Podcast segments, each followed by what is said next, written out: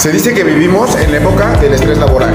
En muy breve, si no es que ya, la competencia de manejo del estrés se convertirá en básica en cualquier puesto de mando medio o de gestión de proyectos. Lo que a mí me ha funcionado es ser muy organizado en mi trabajo, establecer prioridades, realmente ocuparme por mis responsabilidades sin perder de vista mis facultades y simplemente no me preocupo por lo que está fuera de mi tramo de control y no puedo controlar. Soy Rodrigo y si los tips te suman, comparte.